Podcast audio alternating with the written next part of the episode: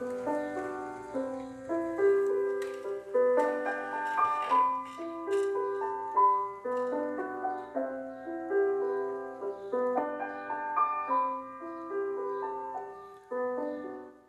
buenas tardes, les habla su maestro Octavio Morales Lecona. Esta tarde en Comunidades Virtuales veremos el tema Comunidades orientadas a grupos. En este caso, las comunidades van surgiendo por la iniciativa de personas con intereses comunes que paulatinamente van promoviendo un crecimiento de los servicios comunes de intercambio y trabajo colaborativo desde esta perspectiva, se pueden encontrar dos tipos dominantes.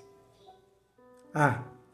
Comunidades que se basan en una lista de distribución a través de las cuales los usuarios comparten experiencias e información sobre una temática de interés común. Además de esto, los usuarios pueden acceder al archivo de estos mensajes, siempre y cuando estén suscritos a la lista. Algunas de estas comunidades también ofrecen enlaces a sitios web de interés y a documentos relacionados. Sin embargo, este grupo de comunidades no es exactamente lo que se ha definido como comunidad virtual. Tal vez se podría decir que son el inicio o nacimiento de lo que puede llegar a ser una verdadera comunidad virtual, tal y como se entiende. En este caso, se puede decir que los usuarios utilizan el sitio web para suscribirse a la lista y para acceder a los mensajes archivados de la lista, pero no ofrecen más servicios. B. Comunidades virtuales propiamente dichas.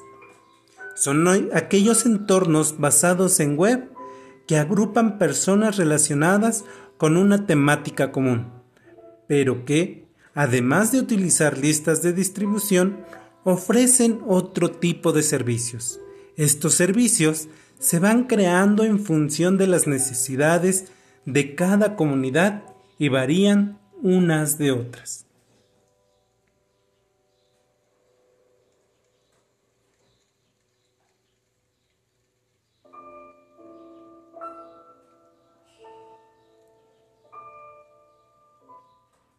En cualquier caso, estos servicios son de índole diversa y se pueden encontrar algunos o todos en ambos tipos de comunidades orientadas a grupos, en función sobre todo del nivel de madurez de la comunidad. Por ejemplo, 1. Servicios de documentación. En este espacio incluyen enlaces a webs relacionadas con el tema, y enlaces a documentos electrónicos dentro de la comunidad y enlaces externos. 2. Acceso a los mensajes de la lista archivados. Para acceder a este servicio se pide que sea miembro de la comunidad, mientras que a los dos anteriores pueden acceder a cualquier persona. 3.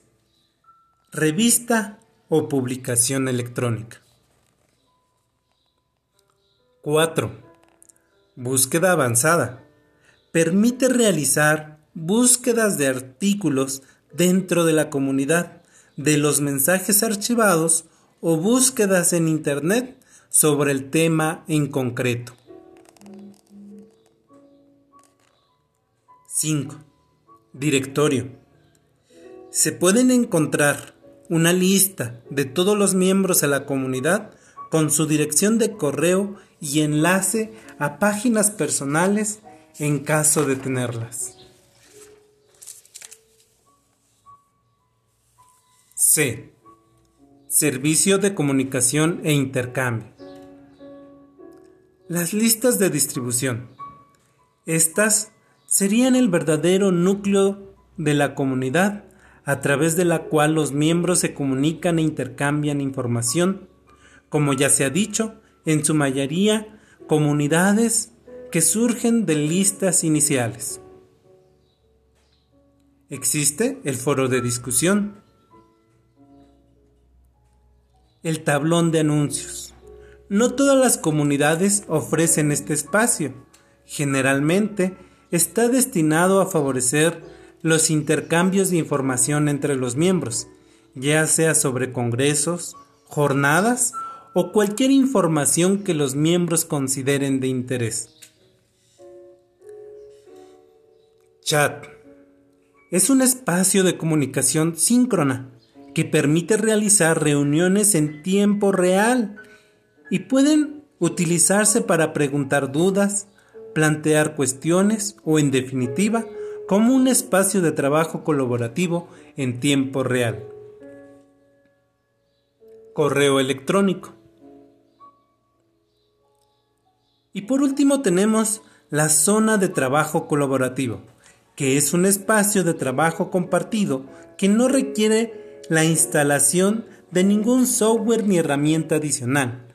Permite intercambiar documentos de cualquier tipo y que los usuarios puedan hacer revisiones y trabajar sobre ellos.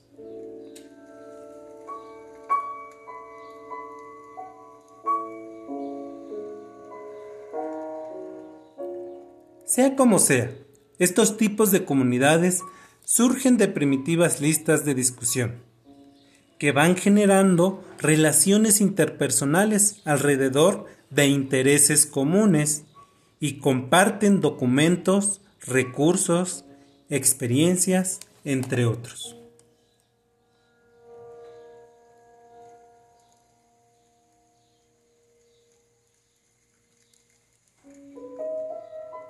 En este sentido, las investigaciones llevadas a cabo a partir del análisis de la evolución y actividad en listas de distribución temáticas observan que éstas encuentran su máximo potencial de perdurabilidad y viabilidad en cuanto dejan de ser meras listas de distribución de correo en sí mismas y constituyan comunidades virtuales profesionales con objetivos comunes, conciencia de grupos, normas de participación y miembros estables. Asimismo, es la evolución de los grupos de discusión electrónica hacia comunidades virtuales estables, lo que, de alguna manera, constituye espacios compartidos para la investigación, la formación y el desarrollo profesional de sus miembros.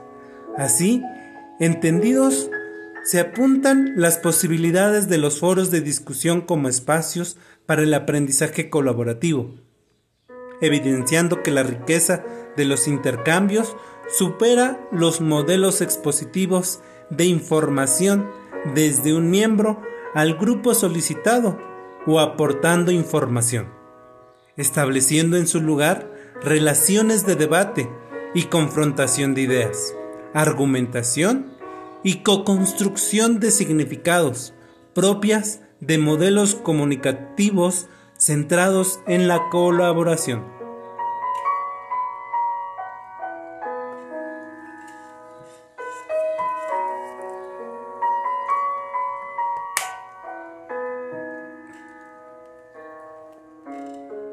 Un ejemplo en pleno desarrollo es la comunidad virtual de tecnología educativa la cual pretende servir de plataforma para potenciar el conocimiento y el uso de las nuevas tecnologías en el ámbito educativo, mediante la distribución de materiales periódicos relacionados con la temática, proporcionar un canal de difusión de actividades, experiencias relacionadas y la puesta a discusión del colectivo de recursos educativos.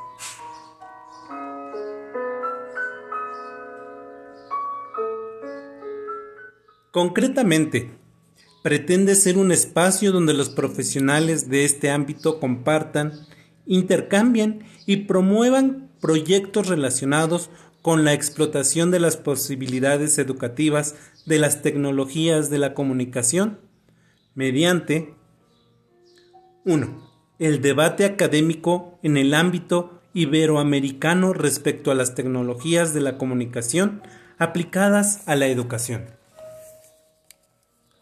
2. El intercambio de experiencias referidas al diseño, producción, uso y evaluación de nuevos medios didácticos. 3. La organización de debates telemáticos y otras actividades apoyadas en las posibilidades comunicativas de redes. 4. La experimentación de herramientas de aprendizaje colaborativo. 5. Experimentación y evaluación de web tools, entre otros. 6.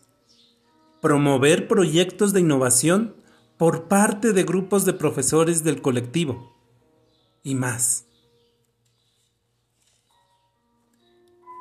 En los diferentes espacios de la comunidad virtual de tecnología educativa aparecen recursos variados, foros de discusión, páginas web, revistas electrónicas, documentos, zonas de trabajo común, chats, tablón de anuncios que ofrecen servicios de apoyo a las necesidades de la comunidad profesional.